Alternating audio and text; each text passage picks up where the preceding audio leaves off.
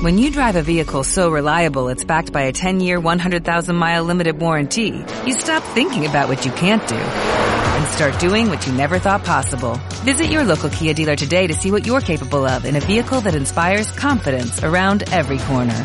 Kia, movement that inspires. Call 800-3334-KIA for details. Always drive safely. Limited inventory available. Warranties include 10-year 100,000-mile powertrain and 5-year 60,000-mile basic. Warranties are limited. See retailer for details.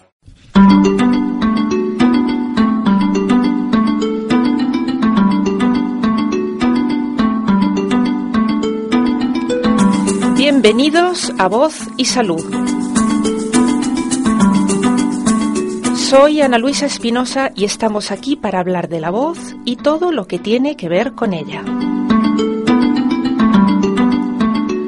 Nos acompaña hoy un invitado que él directamente no canta, pero sí que es el responsable de que otros lo hagan. Don Gustavo Sánchez López, director artístico de la Escolanía del Escorial. Don Gustavo, bienvenido a Voz y Salud. Muchas gracias a ustedes.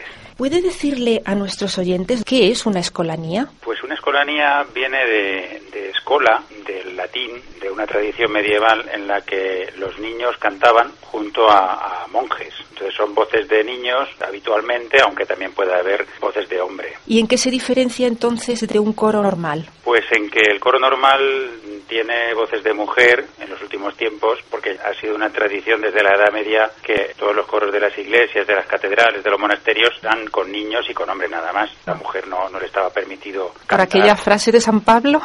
Sí, puede ser.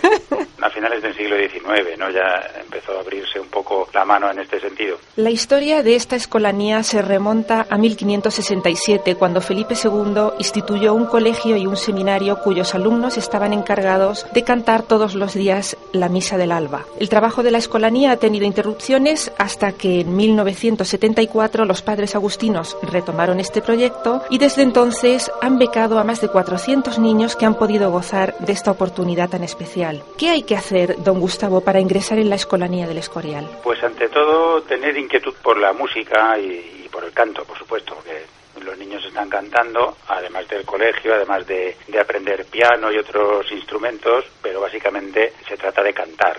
Les hacemos efectivamente unas pruebas de idoneidad de la voz y del oído. ¿Dan ustedes prioridad a tener buen oído o a tener buena voz? A veces es complicado, usted sabrá mejor que yo de estas cosas quizás.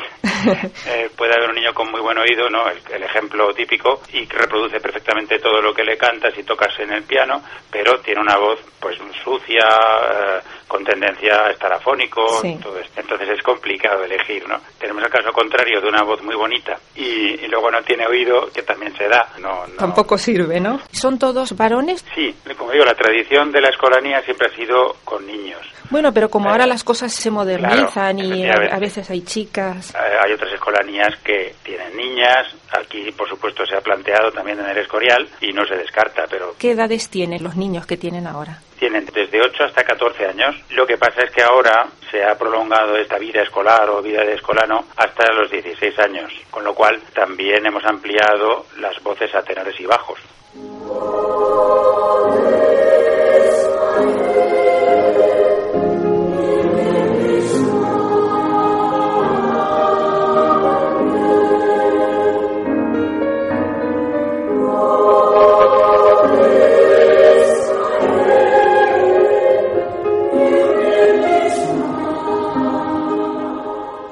¿Quién elige el repertorio? Cuando es liturgia, esta escolanía, claro, se fundó por Felipe II para cantar todos los días la misa del alba por él y por el rey que reinase. Además era a las 4 de la mañana, con lo cual...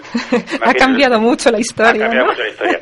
Entonces lo que hacen los niños es cantar las misas de los fines de semana, sábado por la tarde y domingo por la mañana. El repertorio litúrgico lo elegimos entre el maestro de capilla, que es padre Pedro Alberto, entre él y yo. Cuando es algo ya conciertos más populares, con, con música de todo tipo, no litúrgica, ahí sí que soy yo quien más elige, aunque ellos también opinan, ¿no?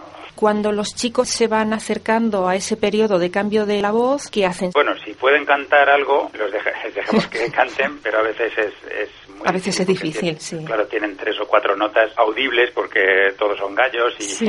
y es, es un problema, ¿verdad? Como se puede imaginar. Entonces, sí, hacen lo que pueden, a veces no, no, no pueden hacer nada, pero como están hasta los 16 años, incluso algunos hasta los 18. Entonces cantan canciones de tenor y bajo. ¿Cuánto tiempo ensayan a la semana? Pues en total serían unas ocho horas. Tenemos cada día, de lunes a jueves, una hora, dos viernes y dos el sábado. Pues un total de unas ocho horas. ¿Tienen algún especialista en temas de la voz, foniatras o logopedas, que vigilen también a los niños dentro del trabajo habitual de la escolanía? Pues deberíamos tenerlo. deberíamos tenerlo porque algunos niños sufren de, problemas, pero que ya necesitan un especialista, ¿no? Sí. Sí que ha habido casi siempre un profesor de canto, ¿no? Esto sí que ha habido un profesor de canto que vigila un poco eh, emisión del sonido, en fin, la respiración, todo eso.